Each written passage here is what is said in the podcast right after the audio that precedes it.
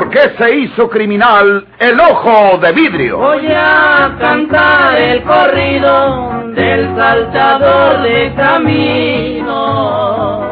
La borrascosa juventud de Porfirio Cadena. Cómo perdió uno de sus ojos y por qué tuvo que seguir la vida criminal perseguido por sus poderosos enemigos. Una nueva serie campilana del escritor norteño, don Rosendo Ocaña.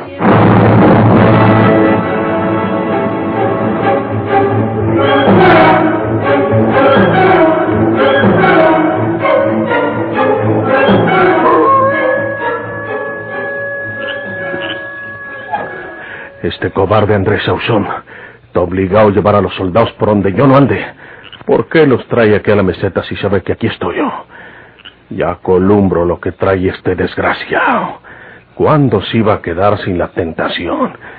Quiere ganarse los cinco mil pesos que dan los hacendados por mi cabeza, aunque yo le haya dado seis mil para taparle la boca.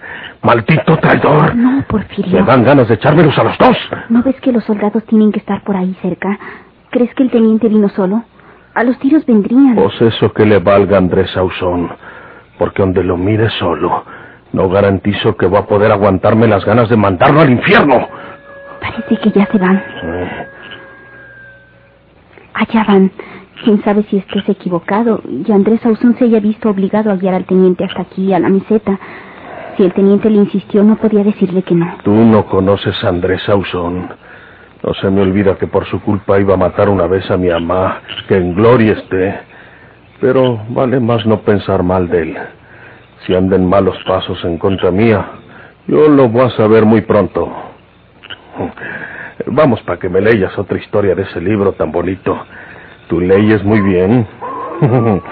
No puedo olvidar cómo el muchacho que iba a ahorcarse creyó cuando la mamá le dijo que mientras ella moviera el paño blanco en su mano, en todavía podía salvarse. y todavía le estaban poniendo el mecate en el pescuezo y todavía creía que se iba a salvar el muy tarugo. Cállate. Te puedo ir el teniente. No, de bajada se van a la carrerita. Ya van muy lejos. Ah, que Andrés Sauzón no trate de traicionarme y entregarme a los soldados, porque se muere.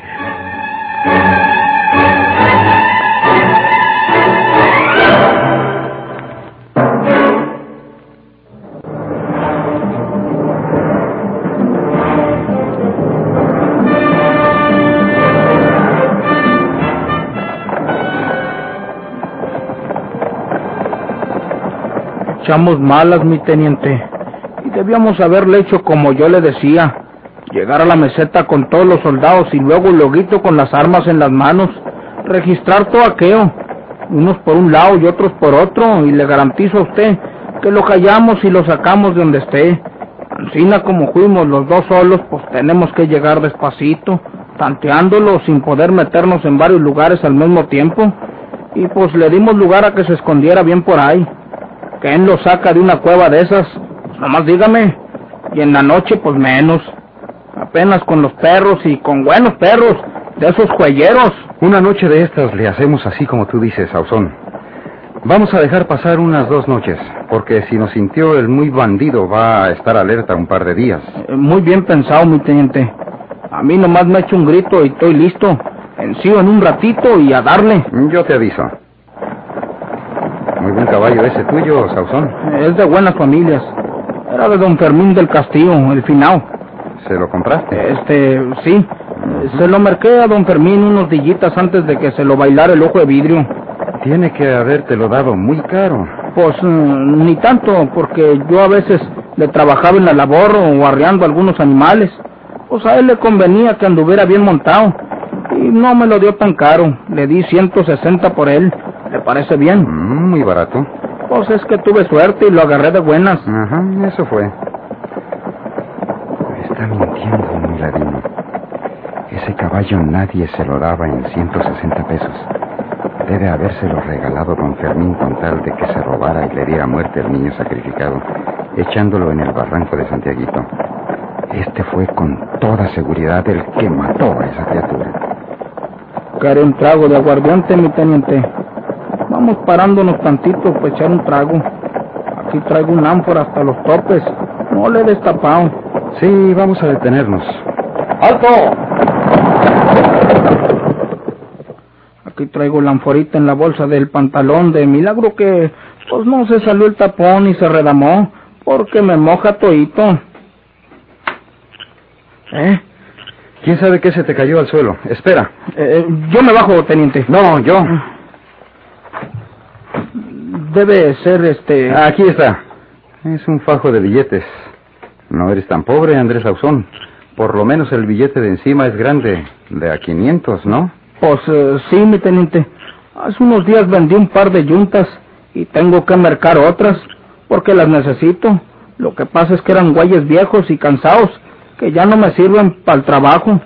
Los vendo para el rastro y me compro otros animales nuevos, aunque tenga que batallar con ellos una temporadita.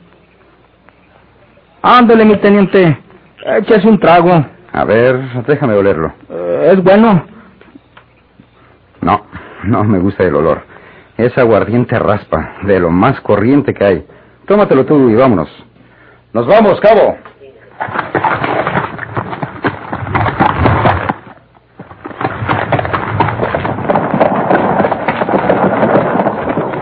Tal vez no solo el billete de arriba sea grande, sino todos los del fajo. Pueden ser varios miles de pesos. Eso de la venta de las yuntas debe ser un cuento. Lo sabré. Quizás pidió este gañán mucho dinero por matar a ese niño. Ahora creo más que nunca que fue él.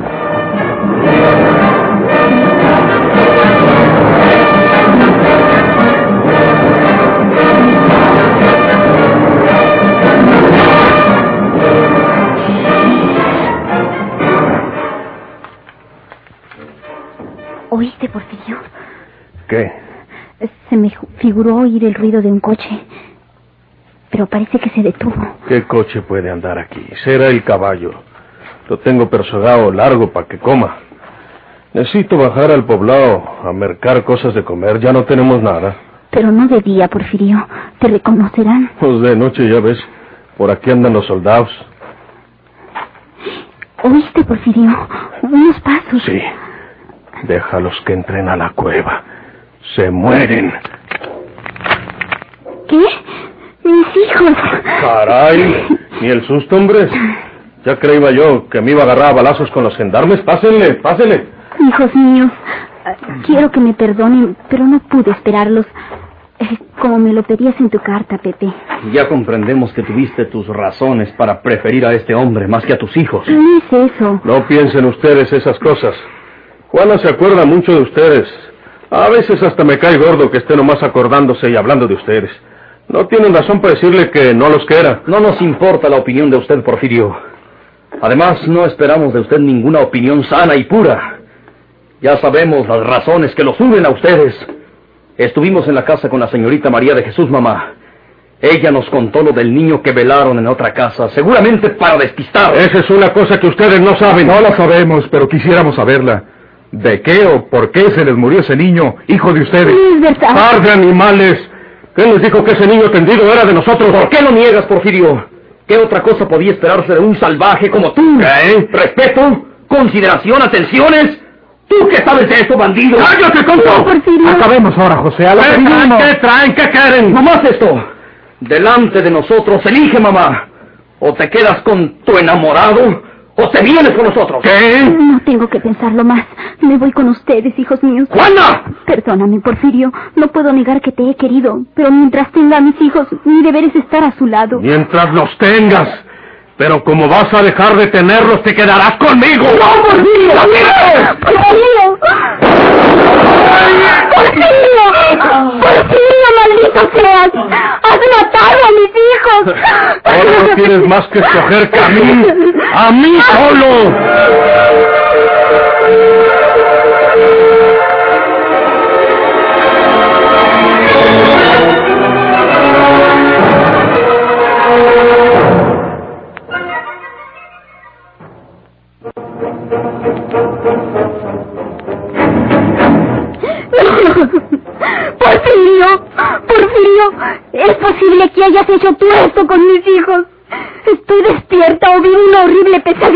Andaban armados dos? Ni siquiera alcanzaron a sacar sus armas. No les dé tiempo de que la sacaran. Si la sacan y Leos nos matan a los dos. ¡Ah, no, no! No eran crueles como tú. Jamás hubieran disparado sobre tu madre. Yo creo que tú hubieras sido capaz de disparar a la tuya con la misma indiferencia con que quitas la vida a un extraño. Te he enloquecido la sangre, Porfirio. Ya está bueno, Juana. ¿Crees que no me arrepiento ahora de haberlos matado? Y los dejo que saquen sus armas, nos matan a los dos, como te lo acabo de decir, porque tú te hubieras echado sobre mí para protegerme y te hubieran tocado también sus balas. Ellos vinieron a buscarme para matarme. ¿Qué estuvieron diciendo? Que nosotros teníamos un hijo, que el niño muerto era hijo de nosotros. Estaban creyendo cosas equivocadas de nosotros mismos y venían dispuestos a acabar conmigo para llevarte con ellos. Bueno, pues les tocó la de perder. En vez de matarme a mí y llevarte con ellos, ellos fueron los muertos y te quedas conmigo. Ay, yo no voy a vivir más con el asesino de mis hijos. Y te voy a decir esto, Porfirio. Es mejor que me dejes seguir mi camino y que no vuelva a verte, porque si sigo contigo un día te mato para vengar el sacrificio de mis hijos. ¡Canalla! Vámonos aquí, Juan. Ya están sepultados tus hijos. ¿Qué, vamos a hacer aquí ya? Vámonos, vente. ¿Dónde vinieron a quedar? Los dos jóvenes, en el esplendor de su juventud. No tienes perdón del cielo, Porfirio, y no lo tendrás de mí. Al menos debimos sepultarlos en un poblado, entre la gente civilizada. ¿Y qué decimos de los cadáveres? ¿De qué se murieron? Para sepultar a una gente entre los civilizados se necesita un certificado de un doctor. Pues ¿cuál certificado íbamos a dar nosotros ellos? Era como denunciarme yo mismo, como ir a meterme en la cárcel yo mismo, o que me mataran, porque la recompensa de los cinco mil pesos la dan, man que yo esté muerto. Vivo muerto, dice el cartón. Bueno, vámonos ya, vámonos. Por favor, Porfirio, déjame un momento sola. Voy a arrodillarme ante la tumba de mis hijos y a rezar por ellos. Déjame sola. Ahorita me reúno contigo. Bueno, ahí te aguardo debajo de aquel encino. No te tardes mucho. Los tiros pueden haberse oído muy lejos porque en la sierra retumban los balazos y los soldados pueden venir a investigar. Tenemos que buscar un refugio por otro lado. Ahí te aguardo, ¿eh? Sí.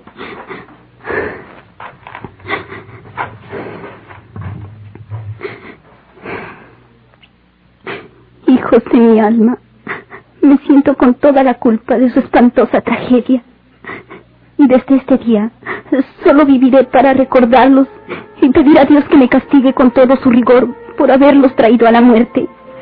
Inocentes de mi vida. Pasado algún tiempo, yo haré que sean extraídos sus restos de este lugar salvaje para darle sepultura entre las gentes.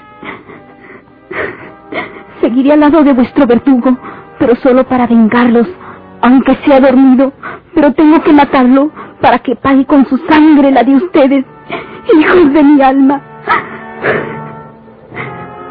Padre nuestro, que estás en los cielos.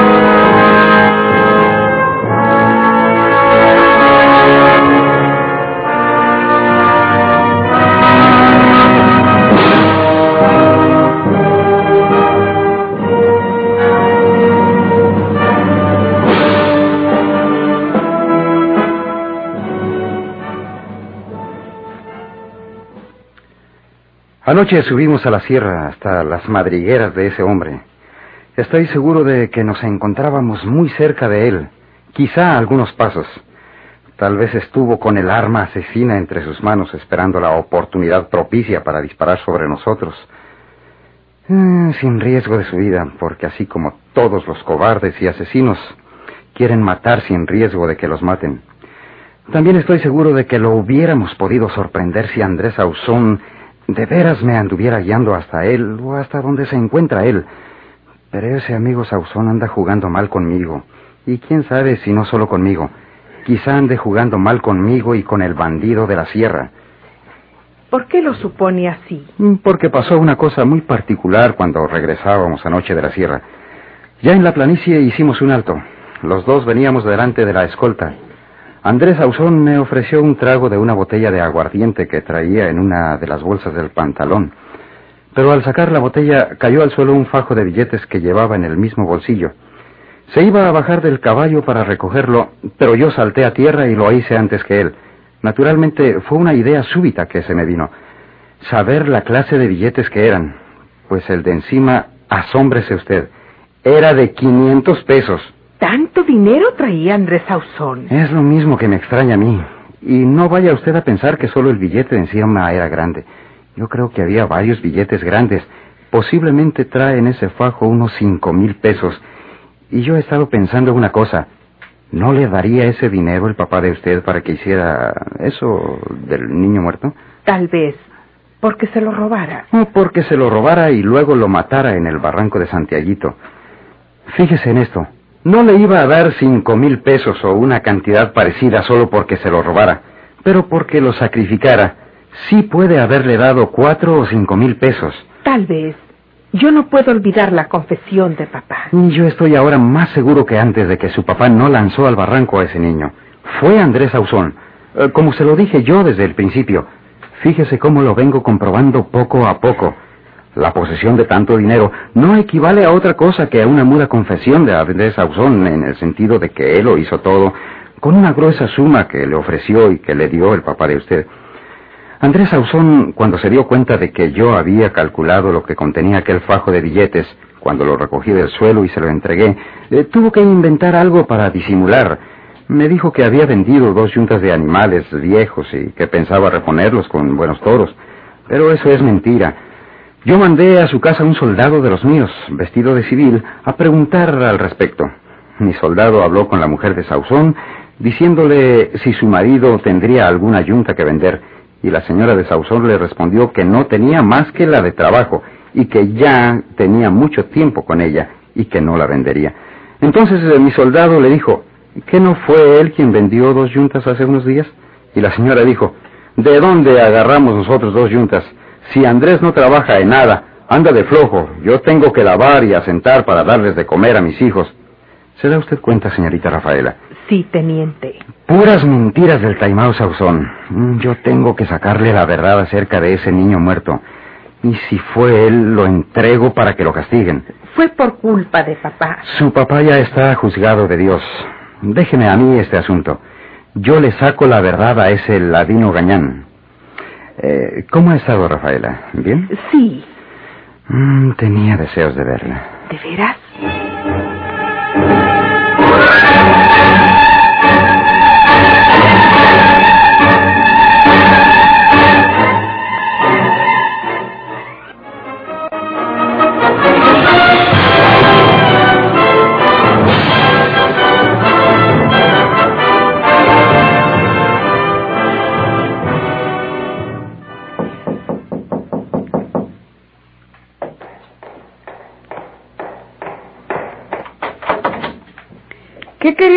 Viejito? Una limosnita, por el amor de Dios. Pues aguarde.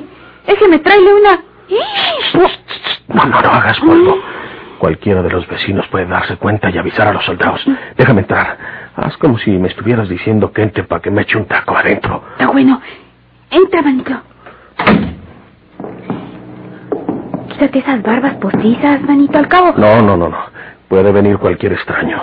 ¿Y Juanita? Allá está en la sierra. Tuve que venir por un asunto. ¿Los hallaron los muchachos de Juanita? Sí. ¿Allá tan con ella? Eh, pues, pues sí, sí. Manito, qué simpáticos muchachos. Es verdad que aquí estuvieron enojados porque creían una bola de cosas de Juanita, pero son muy simpáticos. ¿Sabes cuál me gusta de los dos, manito? Gusta... María Jesús, no te hagas ilusiones. Los muchachos de Juana trataron de matarme. Es mejor que sepas la verdad. Me defendí y los maté yo a los dos. Porfirio. Quiero que me vayas a tratar un asunto que tengo en el centro. Agarra el chal para que vayas y vuelvas luego. Eh, Está bueno. Ahorita voy y le digo a los soldados que aquí está para que lo agarren y lo castiguen. Ya va.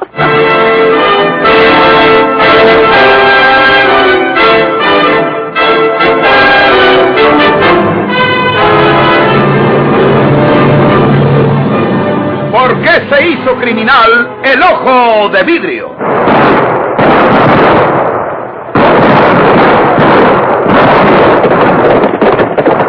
Muchas gracias por su atención.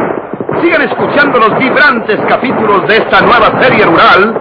¿Por qué se hizo criminal el ojo de vidrio? Se disfrazaba de arriero para asaltar los poblados burlándose del gobierno, mataba a muchos soldados, nomás blanqueaban los cerros, seguros sin calzonado.